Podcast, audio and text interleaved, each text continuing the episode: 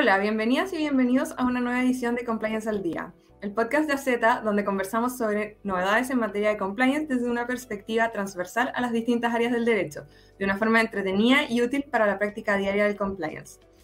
En el mundo actual, cada individuo se identifica con intereses particulares que defiende, en mayor o menor medida, con pasión y compromiso. En este sentido, resulta cada vez más evidente la presencia de personas preocupadas por la protección del medio ambiente, los derechos de los animales y la protección de grupos vulnerables, como aquellos que provienen de diversas etnias o profesan diversas religiones, por nombrar algunos ejemplos.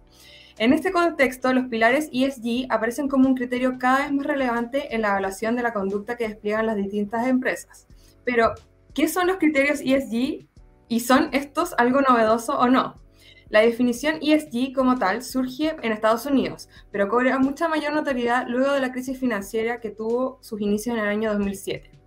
Debido a ello, las distintas empresas se vieron en la necesidad de repensar sus estrategias comerciales y de sostenibilidad, dado que los cambios fluctuantes de la economía no otorgaban suficiente estabilidad para proyectarse a mediano y largo plazo. Así se desarrollaron varias corrientes que perseguían tal objetivo, como la RSE, Responsabilidad Social Empresarial, y la DEI, referida a los criterios de diversidad, equidad e inclusión. Así también encontramos los pilares ESG, por sus siglas en inglés, factores ambientales, sociales y de gobernanza. Todas estas estrategias tienen por objeto incrementar el interés de inversionistas por participar activamente en empresas que tiendan a proteger y resguardar sus propios propósitos.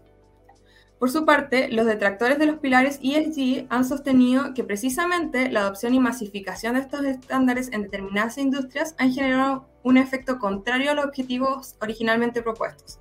Es decir, entre más exigencias en materias ambientales, sociales y de gobernanza existan, menor inversión habrá. Y en ese sentido resulta ejemplificador el caso de algunas empresas dedicadas a la producción de energías no renovables, quienes, al buscar financiamiento, han encontrado barreras o obstáculos por parte de inversionistas, los que han preferido no relacionarse con este tipo de negocios producto del negativo impacto ambiental que generan. No obstante, a pesar de las críticas que puedan surgir desde algunos sectores económicos, los defensores de los pilares ESG argumentan que la clave radica en la adopción consciente de estos criterios, ya que esto permitiría un desarrollo sostenible a largo plazo con resultados directos en los aspectos económicos financieros. En ese sentido, se sostiene que la incorporación adecuada de criterios ESG brinda la oportunidad de generar un impacto positivo, tanto en la sociedad como en el medio ambiente, al mismo tiempo que se obtienen beneficios tangibles para los inversionistas en términos de resultados financieros a largo plazo. Pero entendiendo que las demandas son múltiples y los recursos son pocos, ¿cómo podemos hacer para fomentar el interés por los pilares ESG de manera real y no solo en papel? Esto nos lleva a preguntarnos ¿E, S o G? ¿Cuál es la mejor letra? ¿A cuál le ponemos más enfoque? Mi nombre es Francisca Maquiavelo, soy asociada del grupo Compliance Tech de Albagli Saliasnik y para intentar esta pregunta, el día de hoy me acompaña Jaime Viveros. Jaime es asociado del grupo Compliance Tech de AZ, experto en materias compliance, anticorrupción y riesgos penales corporativos, y además cuenta con vasta experiencia en investigaciones internas y en la elaboración e implementación de políticas de cumplimiento y prevención de delitos en empresas nacionales y multinacionales. Hola Jaime, gracias por estar en esta edición de Compliance al Día. Hola Fran, gracias por tenerme aquí también una vez más. Bueno, primero que todo queríamos preguntarte, ¿para qué sirven los criterios ESG? Mira, aquí va a depender, mm, porque muchas personas hoy día están promoviendo el ESG consciente o inconscientemente. Entonces, en ese sentido, eh, por ejemplo, sobre todo respecto de eh, industrias que han demostrado que generan impactos negativos eh, en el ejercicio de sus actividades cuando no son debidamente controladas.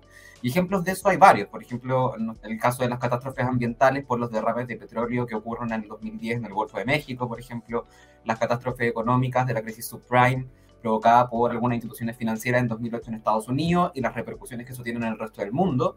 O, por ejemplo, catástrofes sociales como las demandas que han aparecido ¿verdad? a nivel internacional por violaciones a los derechos humanos en los casos de explotación laboral infantil asociada a empresas, por ejemplo, que se dedican a la industria del retail o la industria de la moda. ¿verdad?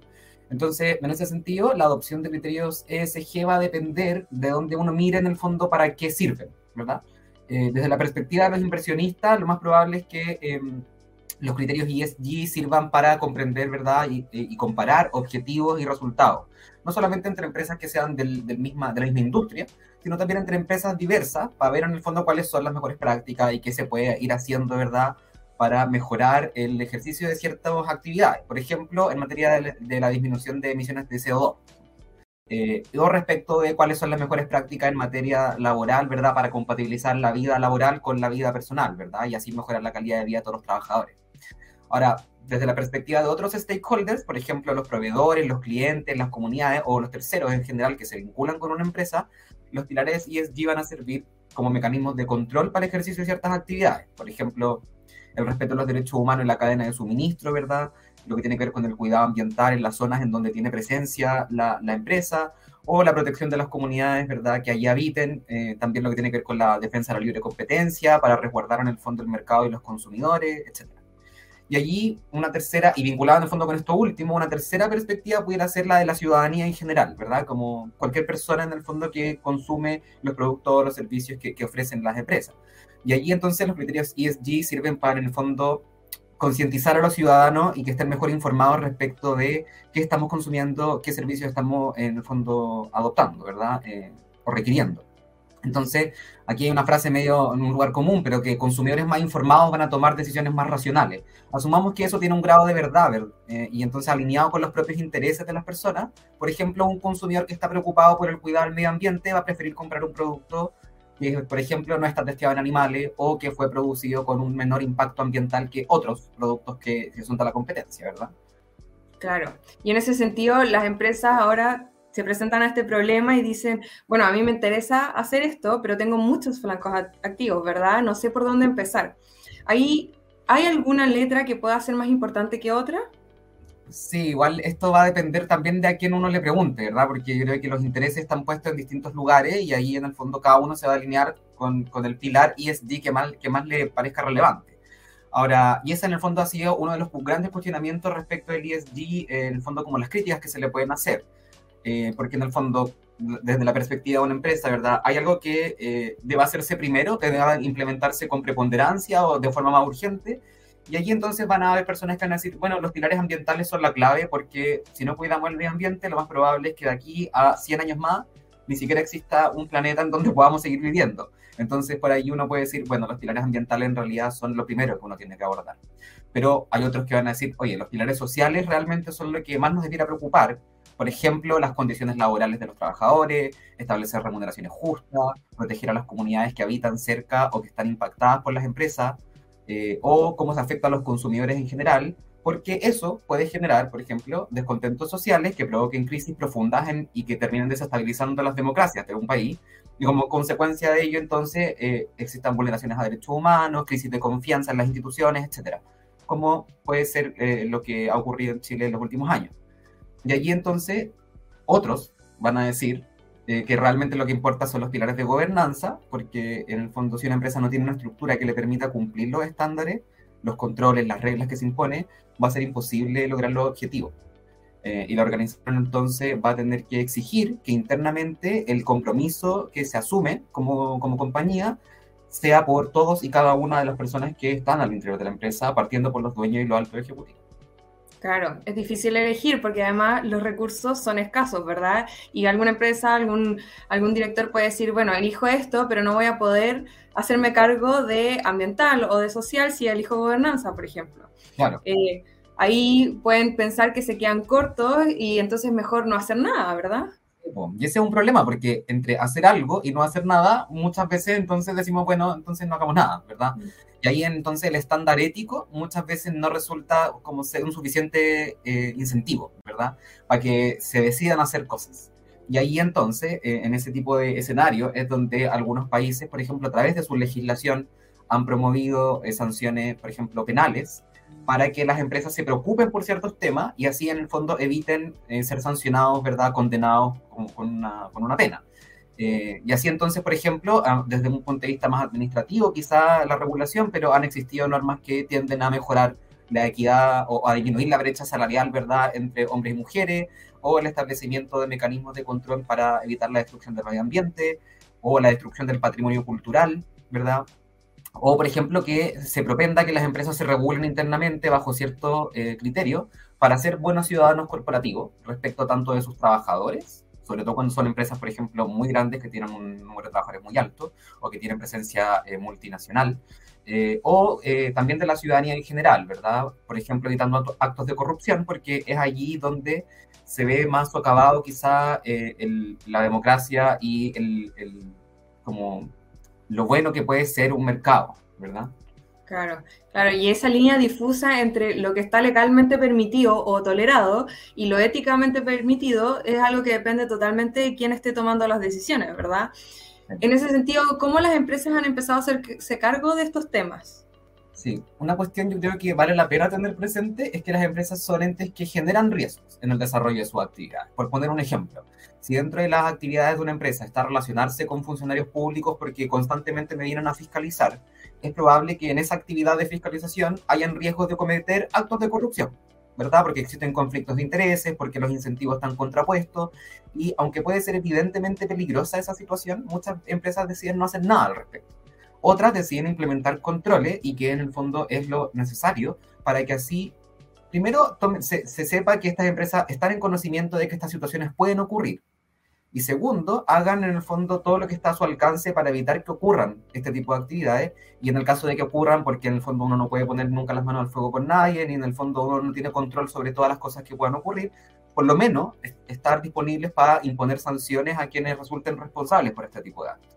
Entonces, muchas veces identificar los riesgos por parte de las empresas es lo primero, porque de esta forma entonces adoptan mecanismos para, por lo menos, evitar hacer las cosas mal ya cuando nos ponemos a analizar en ese terreno más chico, em, cómo están las empresas abordando las distintas actividades que realizan, cuáles son los controles que implementan, y etcétera, es posible encontrar eh, criterio, en el fondo, la manifestación de los criterios ESG.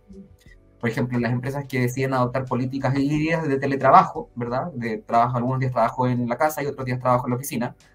Em, en el fondo reconocen una especie o en cierto grado el pilar social de los ESG porque el fundamento en el fondo está en, eh, o, va en la medida en que em, se mejora la calidad de vida de los trabajadores, permitiéndoles disminuir, por ejemplo, los tiempos de traslado y, por ejemplo, pasar tiempo con sus familias. Lo mismo ocurre cuando las empresas deciden establecer políticas de equidad salarial, por ejemplo, entre hombres y mujeres que ocupan el mismo cargo, o empresas que han decidido, por ejemplo, la paridad de género en los directorios. Y son cuestiones que también se empezaron a medir de alguna u otra forma a través de algunos criterios que estableció la CMF respecto de los reportes en la memoria anual que se tienen que hacer para ciertos tipos de empresas. Entonces, están, en el fondo, la legislación, si bien llega tarde, eh, no está tampoco tan ajena a lo que realmente las empresas quizá en forma innovadora están haciendo en el día de hoy. Claro. Y en ese sentido, de todas maneras, pese a que hay un avance, nos queda un largo camino por recorrer, ¿verdad? Eh, ¿Tú crees que estamos yendo por una, en una dirección correcta, por el buen camino? Sí, más, más que quizá, no, no, sé si puedo decir que estamos yendo en una dirección correcta o incorrecta, pero por lo menos estamos avanzando hacia algún lugar. Eh, y estos temas están siendo cada vez más relevantes para ciertos sectores de la ciudadanía y también para personas que están en poder de tomar decisiones al interior de las empresas, eh, gerentes, directores, eh, accionistas incluso. Y esto entonces yo creo que es fundamental porque así entonces se comienza a analizar desde cómo las empresas contribuyen a un desarrollo sostenible, no solamente de la propia empresa, sino también de, en el fondo, sus consumidores, la ciudadanía en general y, en definitiva, la economía de un país. Y en ese sentido, y volviendo a la pregunta original sobre cuál es la mejor letra, ¿verdad? No sé si existe una mejor letra, para también hacerme cargo de la pregunta, no sé si existe una mejor letra, pero sí creo que es importante que las empresas definan eh, como hacia dónde quieren ir, cuál es la letra que quizás más le importa, aun cuando eso pueda significar quizá poner menos atención a otra, eh, y ahí entonces uno va avanzando, ¿verdad?, según donde, donde tenga sus dolores.